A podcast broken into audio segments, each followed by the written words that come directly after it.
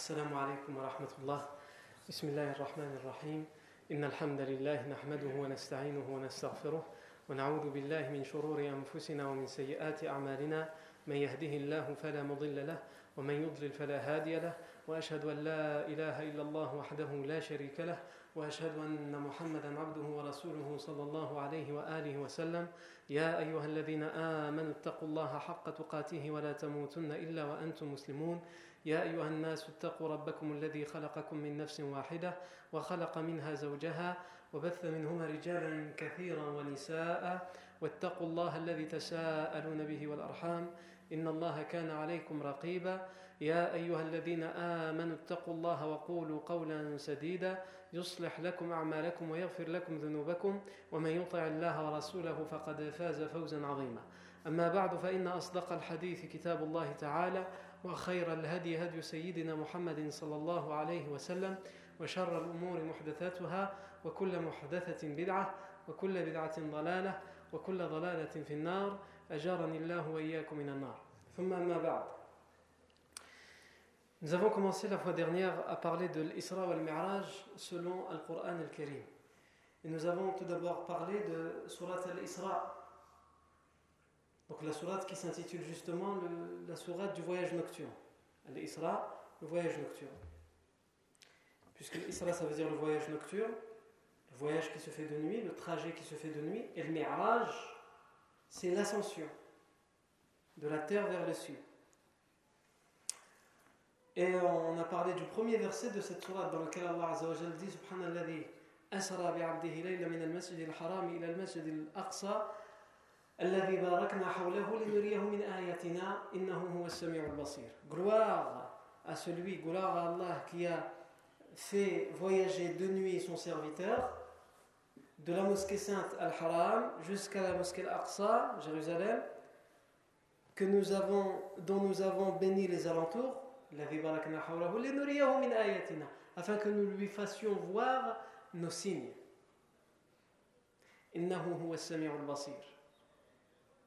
En effet, c'est lui l'audient, le clairvoyant. On a aussi cité l'autre verset dans Surat al-Isra, il me semble, si mes souvenirs sont bons, c'est le verset numéro 60, dans lequel Allah Azza wa dit وما جعلنا الرؤيا التي أريناك إلا فتنة للناس والشجرة الملعونة fait le Coran. Et nous n'avons fait des choses qu'il a vues, des visions, des choses que le professeur sallam a vues, c'est-à-dire pendant ce voyage nocturne et pendant cette ascension, nous n'avons fait qu'une fitna, qu'un trouble. Et il y en a, c'est difficile. Soit tu vas faire partie de ceux qui croient en ces choses miraculeuses qu'il a vues, soit tu fais partie de ceux qui ne croient pas. C'est en ce sens-là que c'est une fitna. Puisque ça a été une fitna Évidemment, pour les non-musulmans, quand le prophète sallam, on va le voir plus tard, Inch'Allah, en détail, quand le prophète sallam va raconter au lendemain du voyage, il va raconter tout ce qu'il a vu, tout ce qu'il a fait pendant cette fameuse nuit, c'est une fitna à la fois pour euh, les non-musulmans, puisque pour eux, ça ne vient que prouver encore plus qu'il n'est pas prophète, qu'il ne fait qu'affabuler. Comment un homme, il peut lui arriver tout ça? Et c'est aussi une fitna pour ceux qui ont déjà la foi, pour tester, pour éprouver leur foi. Vont-ils croire ou non? C'est une fitna donc pour toi aussi. Est-ce que tu crois à l'Isra ou al-Mi'raj C'est un miracle d'Allah Azza wa a dans la foi, lorsqu'on dit nous avons foi, le plus grand aspect de la foi, c'est quoi? C'est ce qu'on appelle l'iman ou bil Croire en l'invisible. Avoir la foi, c'est avoir foi en quelque chose qu'on ne touche pas, qu'on ne voit pas, quelque chose dont on n'a aucune connaissance scientifique ou rationnelle. Et c'est ce qu'on appelle la foi, justement. La foi, c'est ce qui, d'une certaine manière, il y en a qui disent c'est ce qui ne s'explique pas. La foi s'explique. Mais si tu cherches à la prouver avec des formules mathématiques ou avec euh, euh, des, preuves visibles ou euh, palpables, tu te mets le doigt dans l'air. C'est soit tu crois, soit tu ne crois pas. C'est pour ça qu'Allah lorsqu'il parle des gens pieux, en parlant du Coran, il dit c'est quoi le Coran? Il sert à qui le Coran? Le Coran est lui-même un miracle. Il sert à qui? Il sert aux gens pieux. Hudan liman, les muttaqin. Il sert le Coran aux gens pieux. Parce que c'est un miracle. Quelqu'un qui n'est pas pieux, qui n'a pas foi en le miracle, il ne va pas donner l'importance que le Coran doit avoir. Pour lui, c'est un livre parmi d'autres.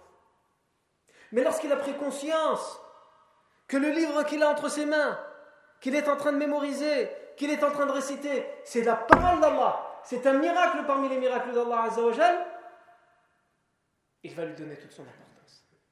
Et c'est pour ça qu'Allah Azzawajal dit le Coran est une guidée pour qui? Pour les gens pieux, pour ceux qui sont pieux. Parce que ce sont seuls les gens, seuls les gens pieux donnent une importance au miracle. Seuls les gens pieux croient réellement au miracle d'Allah Azzawajal. Mais qui sont les muttaqin? Qu'est-ce qu'ils font? Premier aspect, Allah Azzawajal cite beaucoup de choses. Ils font la salat, ils donnent la zakat, etc. etc. Mais la première chose qu'il cite, ceux qui croient en l'invisible, ceux qui ont foi en l'invisible. C'est ça, être pieux. Être pieux, c'est pas être rationaliste. Bien sûr que le musulman, Allah Azzawajal lui a donné une raison, une rationalité, il doit l'utiliser. Il n'est pas à côté de la plaque. Il est dans ses bottes. Et il comprend ce qui se passe. Mais en plus de cela, il croit et il a la ferme foi en des choses dont les autres ne croient pas et dont les autres n'ont aucune connaissance et aucune foi. Ceux qui croient en l'invisible, ceux qui croient en des choses qu'ils ne peuvent voir. Ah ben ici, euh, il a l'air bête, celui qui te dit, qui a l'habitude de te dire, moi je ne crois qu'en ce que je vois. Taïb, tu ne crois qu'en ce que tu vois, tu viens de donner la définition inverse des gens pieux. Tu es en train de dire, moi je ne suis pas du tout croyant. De toute façon, c'est ce qu'il dit. Quand il dit je ne crois qu'en ce que je vois, donc il n'est pas croyant. Il n'est pas pieux. Puisqu'Allah nous dit les croyants, les pieux, ce sont ceux qui croient en l'invisible. Pas ceux qui croient qu'en ce qu'ils voient. D'ailleurs, son incohérence et sa stupidité, il ne la voit pas, il ne la touche pas, et pourtant, tout le monde sait qu'il est incohérent et stupide. Personne ne la voit, mais tout le monde le sait. Et tout le monde y croit fermement et avec certitude en sa stupidité et son incohérence et même son irrationalité. Donc Allah Azzawajal nous parle de, du voyage nocturne dans le Coran, dans Surat al-Isra. Il y a aussi une autre surat dans laquelle Allah Azzawajal parle de al-Isra, ou plutôt ici de Mi'raj. C'est Surat al-Najm. Surat l'étoile. Allah Azzawajal dit dans cette surat وَالنَّجْمِ إِذَا هَوَى. ما ضل صاحبكم وما غوى. وما ينطق عن الهوى. إن هو إلا وحي يوحى. علمه شديد القوى.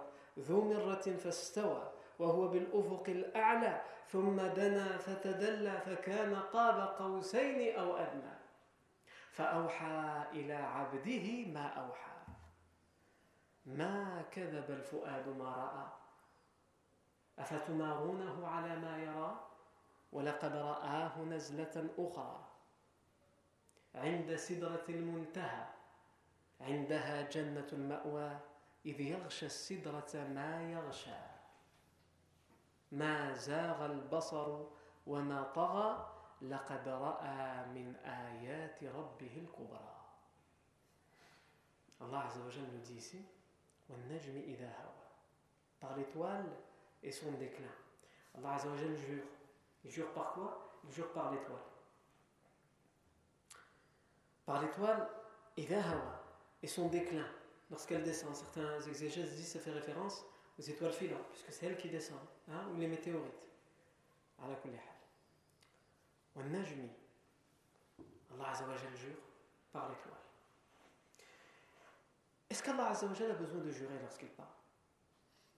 Kalamullah. C'est la parole d'Allah. Allah n'a nullement besoin de jurer quand il parle. Quand il parle, c'est sa parole. On ne peut pas douter en sa parole. Nous, les êtres humains, quand nous jurons, pourquoi on jure? C'est pour prouver, pour vraiment dire à la personne que, bon, c'est vrai que d'habitude je mens, mais là, vraiment, ce que je te dis, c'est vrai. Ça, Cette habitude de dire Wallah et que c'est vrai. Hein Allah Azzawajal, toute sa parole n'est que vérité.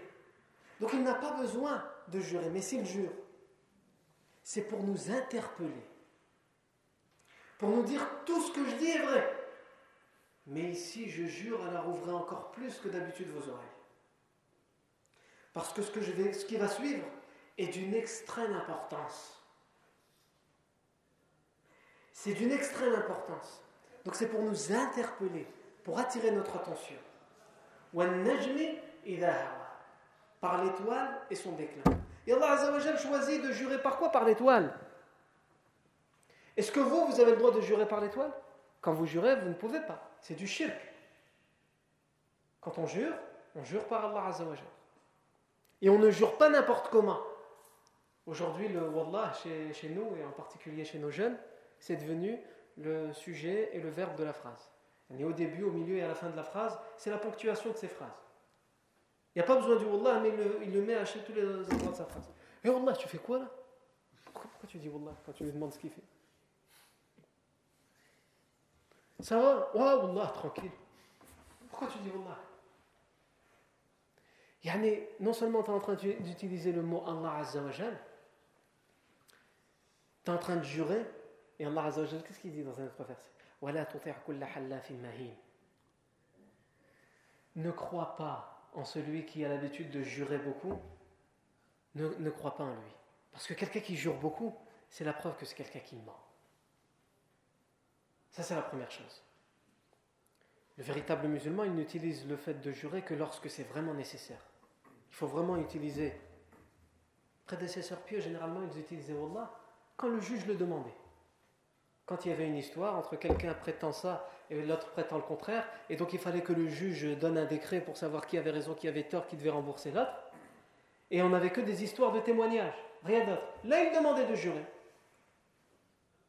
Et chez, chez ces gens-là, le, le, fait de jurer, ça avait une grande importance.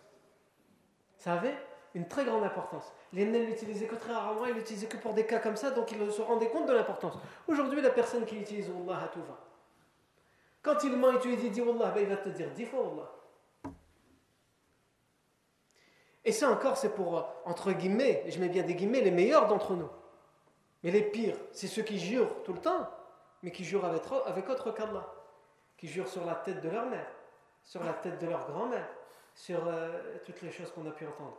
Je crois que maintenant elle est périmée celle-là, mais moi je me rappelle que euh, quand j'étais encore lycéen, et à Tourcoing, on entendait, on entendait les yeux de ma mère dans la friteuse. Je pense qu'elle est vraiment finie celle-là. Hein. J'espère en tout cas qu'elle est finie, que plus personne ne l'utilise. Mais moi je me rappelle que les gens, ils avaient l'habitude, c'était normal pour, pour jurer, ils disaient ça. Kif, T'espères pour te. Kif. Voilà celui qui vient pour jurer, il te dit ma mère elle meurt. Ma, mère, elle meurt, c'est vrai. Qui Une fois, quelqu'un m'a dit Ma mère, elle meurt, c'est vrai. Je lui ai dit Inch'Allah. Pourquoi tu dis Inch'Allah? Je lui ai dit T'as dit ma mère, elle meurt. On dirait T'espères que ta mère, elle meurt. Si c'est tout ce que t'espères, je te dis Inch'Allah. Pourquoi tu dis ma mère, elle meurt? Laisse ta mère tranquille, subhanallah. Non, mais c'est pour que tu me crois, je te crois. Pas besoin de dire que ta mère elle est en train de mourir, elle est, elle est bien, et de, implore Allah que tu la gardes le plus longtemps possible. Et donc, quand tu, prends la signification des paroles que les gens y prononcent, matin, midi et soir, Wallahi, on se rend compte de la gravité de ces paroles. C'est très grave. C'est très grave. Donc Allah Azza wa dit par l'étoile et son déclin. Par l'étoile à son déclin. Ça veut dire quoi ça? Qu'est-ce qui va suivre ici? Allah Azza wa va nous parler du voyage nocturne.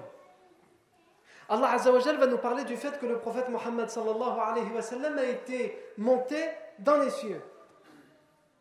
Mais il commence par jurer en parlant de l'étoile qui descend sur la terre. Et tout ça, ça a une relation. Allah Azzawajal ne choisit pas au hasard de parler des étoiles, de jurer par les étoiles. Dans d'autres versets, Allah il jure. Il jure par le matin, il jure par la nuit, il jure par le jour, il jure par le soleil. Mais ici, il a choisi de juré par l'étoile. Et pas n'importe quelle étoile, l'étoile qui descend. Pourquoi? Parce qu'on a ici deux miracles. Le premier miracle, c'est le Coran, qui descend du ciel. Le deuxième miracle, c'est le prophète Mohammed qui monte dans l'Isra wal Mi'raj, pendant le voyage nocturne.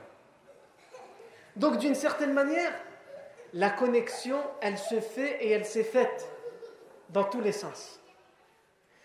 Allah a fait descendre sa parole sur le prophète Mohammed et le prophète Mohammed a été élevé vers Allah afin qu'il l'entende.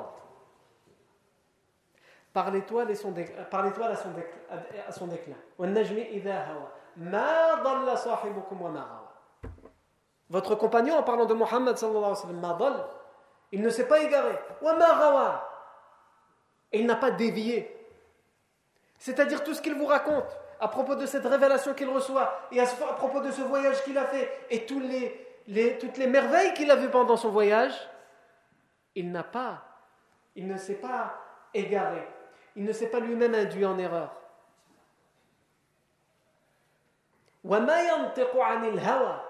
Il ne parle pas comme certains le prétendent sous l'effet de la passion. Il invente des choses, il exagère. Quand quelqu'un, un être humain, c'est humain, yes. Quand quelqu'un te raconte quelque chose et il en est passionné, qu'est-ce qu'il fait? Il rajoute. Parce qu'il grossit les choses, il exagère. Il veut que tu le crois lui, sa version à lui. Donc il va exagérer. Et ce qui n'est pas en sa faveur, il va l'enlever. C'est ça parler sous l'effet de la passion. Si tu es quelqu'un de neutre, tu vas parler, tu vas ramener les choses comme elles sont, de A à Z. Voilà, maintenant, à toi de voir. Je te raconte l'histoire comme elle. Mais la plupart des êtres humains ne sont pas comme ça. La plupart des êtres humains, quand ils te racontent une histoire dans laquelle il est impliqué, dans laquelle il est lié, il n'est pas objectif, il n'est pas honnête, il n'est pas neutre. Il va te raconter l'histoire, et à l'avance, tu vois très bien que c'est lui qui a raison et personne d'autre. Parce qu'il te raconte d'une manière où il n'y a que lui qui peut avoir raison. Il va te poser la question de dire Je vais avoir ton avis. Hein? Il y a quelqu'un, il vient, mais ça, il exagère, il vient, il me dit, quand tu dis déjà ça, il exagère, tu commences, tu as déjà montré, euh, et en plus, il va te raconter l'histoire d'une manière où, évidemment, objectivité oblige, il va enlever tout ce, tout ce qui est contre lui et il va rajouter des choses qui n'ont pas lieu d'être rajoutées, mais c'est pour l'aider, pour appuyer son opinion. Le prophète Mohammed, lorsqu'il donne la révélation, il n'est pas comme vous. C'est vous qui faites comme ça. Le prophète vous ramène la révélation comme il l'a reçue. Il, ne rajoute rien à cette révélation, il n'enlève rien. Pas une seule lettre, pas une seule voyelle. Non. Ce n'est qu'une révélation qu'il a euh, reçue. Rien d'autre. Croirez-vous donc In huwa illa wahyu yuha. Allamahu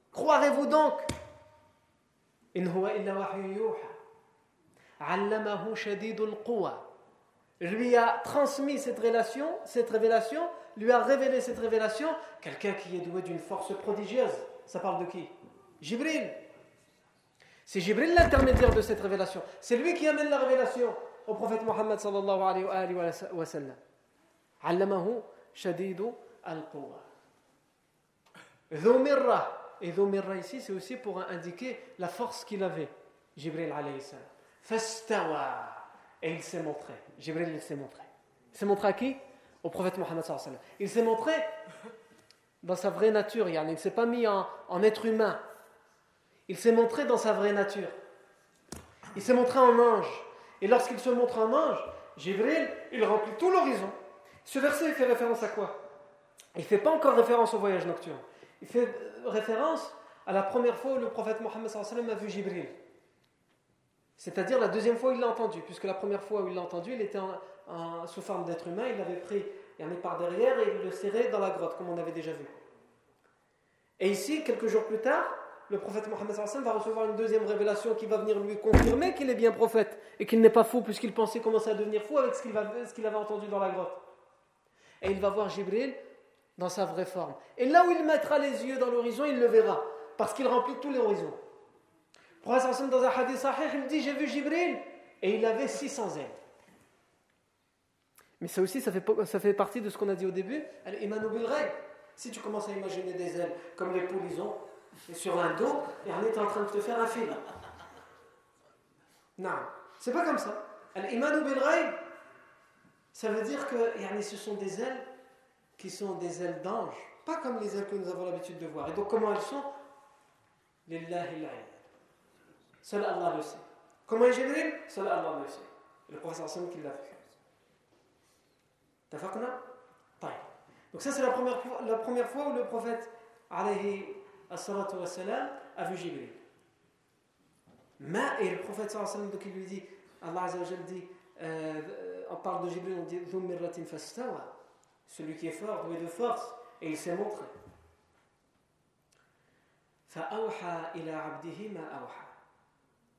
Et il a révélé à son serviteur ce qu'il a révélé.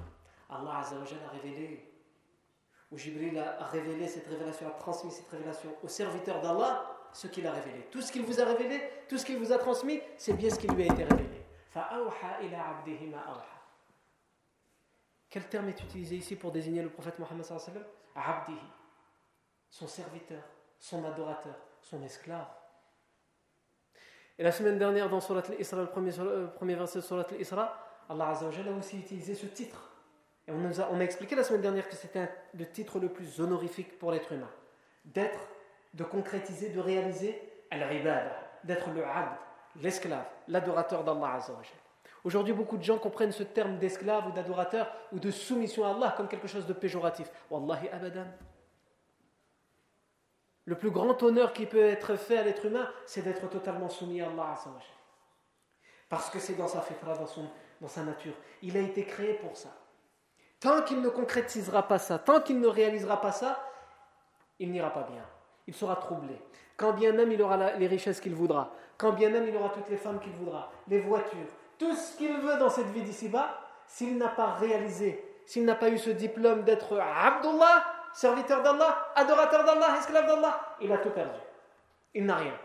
Et c'est pour cela qu'Allah, quand il parle de cette chose, de cette, chose immense qu'est le voyage nocturne, il dit quoi? Celui qui a fait voyager de nuit son esclave, son serviteur, parce qu'ici c'est réalisé pour le prophète Mohammed tout ce titre honorifique. Il s'est soumis à Allah Azzawajal. Parce que c'est pas facile, même pour un prophète, de se faire guider à travers ce voyage spectaculaire, puisqu'il va s'en passer des choses. On va lui ouvrir la poitrine, on va prendre son cœur sous ses yeux, sans anesthésie. Et il va voir des choses. Donc ce n'est pas facile pour un être humain de faire confiance et de se laisser aller. Mais lui, il l'a fait, il s'est soumis à Allah Azzawajal. Il s'est donné pour recevoir tout ce qu'il va recevoir cette nuit-là. Alors, Allah Azzawajal l'appelle avec ce titre, il a abdé à son serviteur. Il a asra celui qui a fait voyager son, serviteur. Fa'awha dans surat Najm, l'étoile, ila abdihi Il a révélé à son serviteur ce qu'il a révélé. C'est-à-dire que lui, c'est son serviteur. Il s'est soumis totalement à Allah. Qu'est-ce que vous attendez, vous, pour le faire? Ya Quraysh Qu'est-ce que vous attendez, vous, pour vous soumettre à Allah? Et il lui a révélé ce qu'il lui a révélé, c'est-à-dire qu'un serviteur, comme le prophète Mohammed qui a concrétisé l'adoration à Allah, la soumission à Allah, il ne peut que transmettre, mot pour mot, lettre pour lettre, voyelle pour voyelle, tout ce que tout ce qu'Allah lui a révélé, sans rien enlever ni sans rien rajouter. فأوحى إلى عبده ما أوحى. نعم. Ensuite, Allah Azzawajal dit Le cœur, en parlant du prophète sallallahu alayhi wa sallam, le cœur n'a pas menti au sujet de ce qu'il a vu. C'est-à-dire que vivre ce qu'il vit, le prophète sallallahu alayhi wa sallam, vivre cette révélation dans la grotte et après la, droite, la grotte, et vivre ce qu'il va vivre pendant cette nuit-là, on le voit, il l'a vu avec ses yeux. Mais est-ce que le cœur y croit? N'importe qui d'entre nous qui pourrait vivre une expérience comme celle-ci, même s'il le voit de ses propres yeux, au fond de lui, il va dire non, c'est pas possible. J'ai halluciné. J'ai... Après, c'est vrai que le joint que j'avais fumé, il était pas mal non plus aussi, donc euh, peut-être que l'explication, se trouve C'est-à-dire que même si on voit des choses avec nos yeux, le cœur peut dire non. Tes yeux te disent avoir vu, mais c'est faux, tu n'as pas vu. Mais ici, le Coran nous dit Le cœur n'a pas menti au sujet de ce qu'il a vu. Ce qu'il a vu, le cœur l'a retransmis. Et il y croit. Il, il a foi en ce qu'il a vu. Le contesterez-vous après tout ce qu'il a vu? Après tout ce qu'on vient de vous dire, que ce n'est que la révélation, qu'il ne rajoute rien, qu'il ne diminue rien, qu'il est le serviteur d'Allah, qu'il est soumis à Allah, est-ce qu'après tout cela, vous allez encore oser contester ce qu'il a vu Et ici commence Là, ici commencent les versets qui parlent expressément de, du voyage nocturne. et il l'a vu une seconde fois. Qui est-ce qu'il a vu une seconde fois? Le prophète a vu une seconde fois Jibril.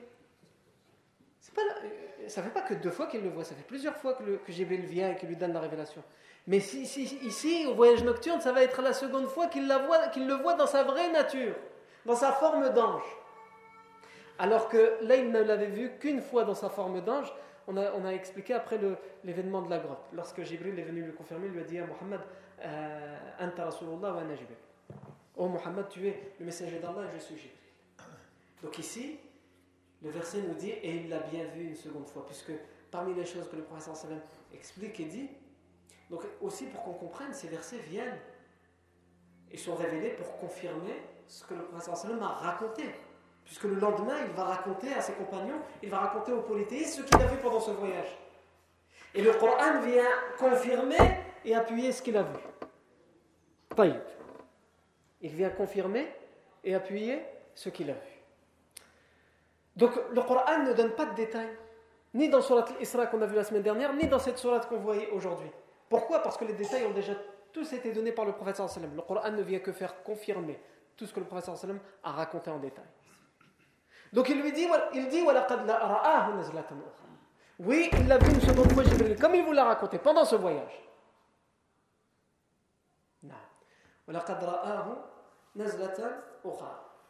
Le verset qui suit, j'ai un trou. Ahsant. Sidratil muntaha. Où est-ce qu'il l'a vu? Il l'a vu au, à sidratil muntaha. C'est quoi sidratil Sidra, c'est un arbre de cèdre qu'on voit généralement les, les, traducteurs le traduisent par le lotus de l'infini, c'est-à-dire la limite là où il y a un grand arbre, un arbre de cèdre qui, euh, d'une certaine manière, donne la limite de la création.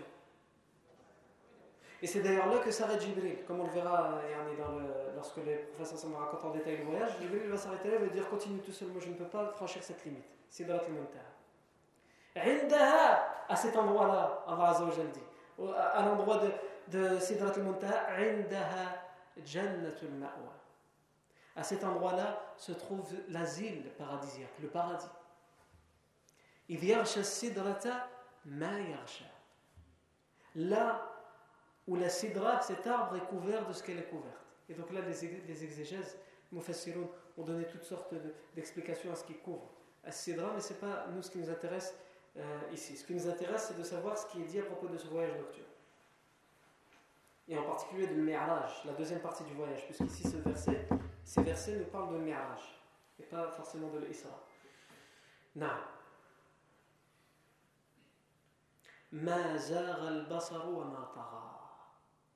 La vue n'a pas dévié et elle n'a pas transgressé. Tout ce qu'il vous dit, c'est exactement ce qu'il a vu. Rien d'autre. Arrêtez de le traiter donc de menteur.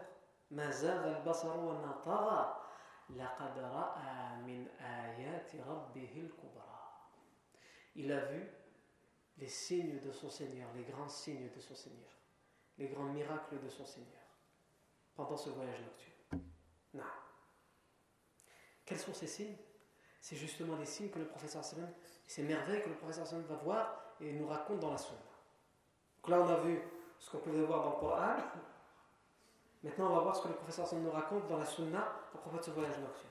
Et ici, on se trouve, et n'importe qui qui veut étudier, qui veut étudier l'Isra wal Mi'raj dans la sunna, il se trouvera face à une grosse difficulté.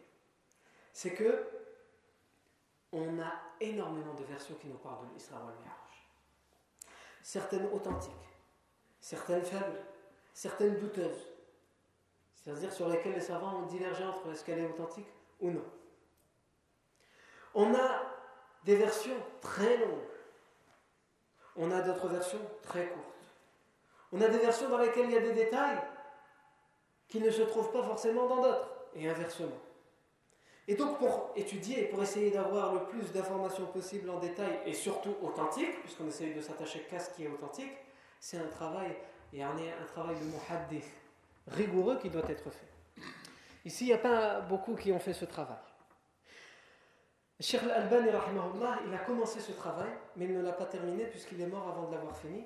C'est-à-dire qu'il avait commencé à écrire un ouvrage dans lequel il a rassemblé toutes les versions de l'Isra al-Mi'raj en faisant la distinction entre celles que lui considérait authentiques et celles qui ne l'étaient pas. Donc il y a celles qui sont authentiques, celles qui sont dans le Bukhari Muslim, et les autres. Et les autres, lui-même, il a fait un travail dessus pour voir si, selon son expertise, il les considérait authentiques ou pas. Et il allait terminer le travail par quoi? Par le plus important, la cerise sur le gâteau, c'est-à-dire qu'après cet ouvrage, il devait terminer cet ouvrage en résumant toutes les versions, en reprenant toutes les versions avec tous les détails, certains qui se trouvent dans cette version et d'autres, pour raconter l'Isra al-Mi'raj, de A à Z, en fonction de ce qui est authentique, et en reprenant toutes les versions authentiques.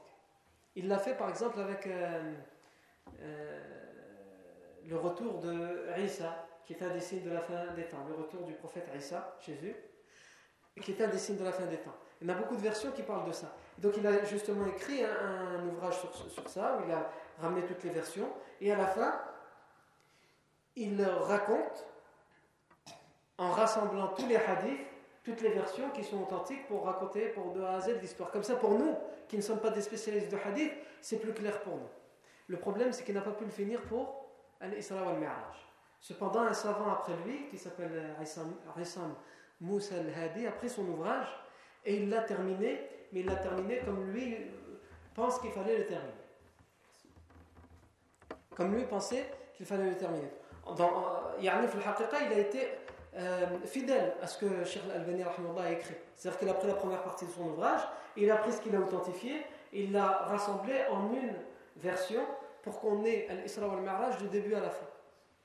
Cependant, je suis obligé de dire comme lui l'a fait, parce que Cheikh Al-Albani est décédé, donc c'est en son nom qu'il l'a fait et c'est pas au nom de Cheikh Al-Albani. Peut-être que si Al-Albani était encore vivant, peut-être qu'il aurait rajouté d'autres versions qu'il n'a pas dans cet ouvrage, etc. etc. Donc, en tout cas, mais en tout cas, ça nous donne une base sur laquelle nous attacher à partir d'aujourd'hui pour étudier en détail Al-Isra wal-Mi'raj et pour que vous soyez au courant de quelles références nous utilisons, nous utilisons celle-ci. La première partie de l'ouvrage du Sheikh Al-Albani terminée par euh, Rissam Moussa al-Hadi. Dans ce voyage nocturne, le professeur Hassan, donc dans cette version qui a été rassemblée, le professeur Hassan nous dit بين أنا نائم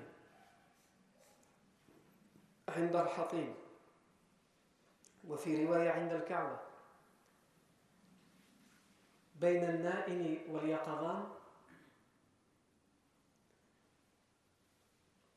أقبل قائل فقال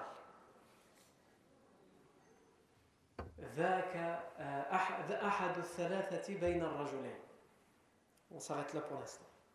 professeur Hassan dit dans cette version alors que j'étais que je dormais donc c'était de nuit alors que je dormais dans une version dans la mosquée euh, sainte dans une autre al-Hatim au niveau de l'Hijj donc derrière la, Kaaba il y a même d'autres versions qui n'ont pas été rassemblées dans celle-ci mais, qui ont été aussi authentifiées qui disent qu'il était chez euh, on va revenir sur cette divergence. Est-ce qu'il était Al-Kaaba Est-ce qu'il était Al-Hijr? Est-ce qu'il était chez Umm Toutes les trois versions, c'est là la complication que je vous dis. Vous avez trois versions, toutes les trois sont authentiques. Et vous avez l'impression que toutes les trois vous disent une chose différente. Comment ces trois choses-là peuvent être différentes? C'est pas possible. Il doit y avoir une explication. On le verra, Inch'Allah. Donc le professeur Hassan dit alors que j'étais en situation, j'étais, j'étais entre celui qui dort et celui qui est réveillé. Vous savez, quand on commence à dormir, qu'on n'est pas encore totalement endormi. C'est la situation de somnolence. C'est-à-dire, c'est quand tu, commences à fermer tes yeux, donc tu commences à dormir, mais tu as toujours conscience.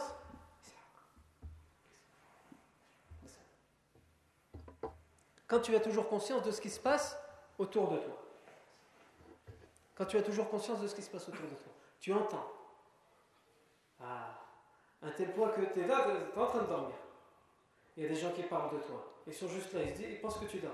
Ah, je vous entends. Hein. Mais tu continues à dormir. Ou alors, quand tu as un gros bruit, tu vas sursauter, tu vas te réveiller. Mais lorsque vraiment tu dors, que tu n'es pas en état de euh, somnolence, là, les gens ils peuvent parler de toi, ils peuvent dévorer ta chair, il n'y a pas de problème. Tu les entends plus. Tu es parti, tu es loin. Tu es sur l'arbre avec la marmite de Seiko. Vous vous rappelez de celle-là Donc celui, le professeur Hassan nous explique qu'il était dans cette situation-là. Et il a entendu quelqu'un arriver il a entendu quelqu'un arriver alors qu'il dormait et ce quelqu'un a dit donc il a dit à d'autres personnes, ils sont un groupe et en, vérité c'est les anges qui viennent le chercher.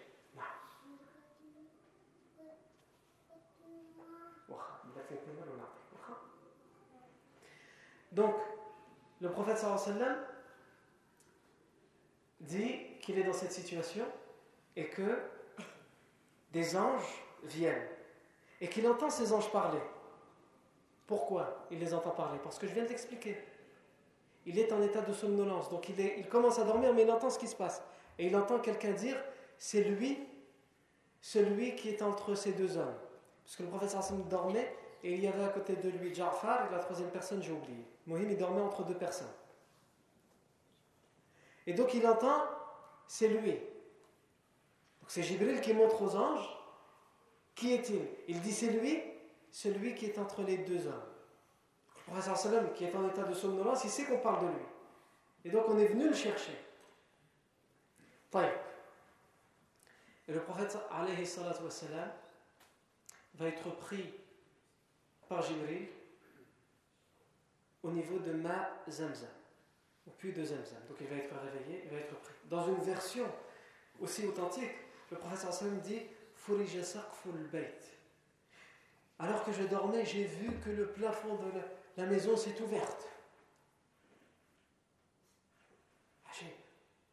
La maison s'est ouverte. Avec ce qui va suivre, évidemment qu'on peut ouvrir la maison, vous inquiétez pas pour ça. Et juste après, subhanallah, dans cette version-là, en tout cas, le professeur sallam dit le, plafond s'est ouvert et Jibril m'a ouvert la poitrine. Opération à cœur ouvert, sans anesthésie. Et ce n'est pas un chirurgien spécialisé en chirurgie qui le fait, c'est Jibril, alayhi salam. Non, sahih. Il lui ouvre la poitrine et il avait un récipient en or. Et au niveau du puits de Zamzam, il va prendre son cœur et il va laver son cœur avec l'eau de Zamzam. Et le professeur Hassan dit, et il va remplir mon cœur, il va le remplir de quoi? Il va le remplir, de foi et de sagesse. Ah On a déjà vécu ce moment, vous vous rappelez ou pas? On l'a vécu quand le professeur Hassan avait trois ans, donc il n'était pas encore prophète lorsqu'il avait trois ans, lorsqu'il était chez les Bani dans la tribu des Bani Sa'd. Non. Jibril est venu et lui a ouvert la poitrine. Il a pris son cœur. Il a ouvert son cœur. Il a pris un petit point noir et il a dit Il a dit Ça, c'est ta part du diable. Et il lui a enlevé, il lui a lavé le cœur, il lui a remis.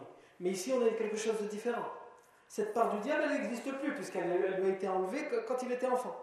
Mais ici, qu'est-ce qu'on lui fait On lui remplit, on lui lave le cœur et on lui remplit son cœur de foi et de sagesse. Le prophète a déjà la foi. Il a déjà la sagesse. Mais ici, il va vivre quelque chose d'exceptionnel. Dans cette nuit, il va voir des choses exceptionnelles et il va vivre quelque chose d'exceptionnel. Donc, il a besoin qu'on lui mette, qu'on le prépare à tout ce qu'il va voir. C'est pas facile de voir tout ce qu'il va voir, comme j'ai déjà expliqué. Donc, on lui remplit le cœur pour le préparer à tout ce qu'il va voir et tout ce qu'il va vivre de foi et de sagesse. Et de sagesse surtout pour ce qui va suivre. Pour lui-même, être sage envers lui-même, envers ce qu'il a vu, et être sage dans sa façon de gérer ce qu'il a vu et de le transmettre. Comment le transmettre? Le transmettre avec sagesse. Non.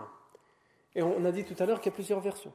Des versions qui nous disent que le professeur sallam euh, était euh, dans la maison de Mouhani, des versions qui disent qu'il était même chez lui, des versions qui disent ala kulli en vérité, les trois versions qui sont les plus authentiques, celles qui disent qu'il était chez Umm celle qui était al-Masjid al-Haram et celle qui était au niveau de l'Hijr. Et en vérité, quand on reprend toutes les versions, on voit que toutes les versions s'assemblent. Il n'y a pas de contradiction. C'est-à-dire que le prophète dormait chez Umm il a été réveillé par les anges et il a été emmené au niveau de l'Hijr. Et ensuite, il a été emmené au niveau des puits de Zamzam pour euh, que son cœur soit lavé. C'est juste que dans des versions, quand, c'est des versions raccourcies, résumées, le prophète n'ajoute pas tous les détails, ou le compagnon qui nous transmet ou qui nous narre n'ajoute pas tous les détails, mais on le comprend avec les autres versions. Et lorsqu'on assemble tout, on comprend l'histoire. Ensuite, le sallallahu alayhi wa, alayhi wa va dire et on va m'amener sur Al-Buraq. On va m'amener une monture on va me faire monter sur une monture qui s'appelle Al-Buraq. C'est une monture entre guillemets de l'au-delà. C'est pas une monture terrestre.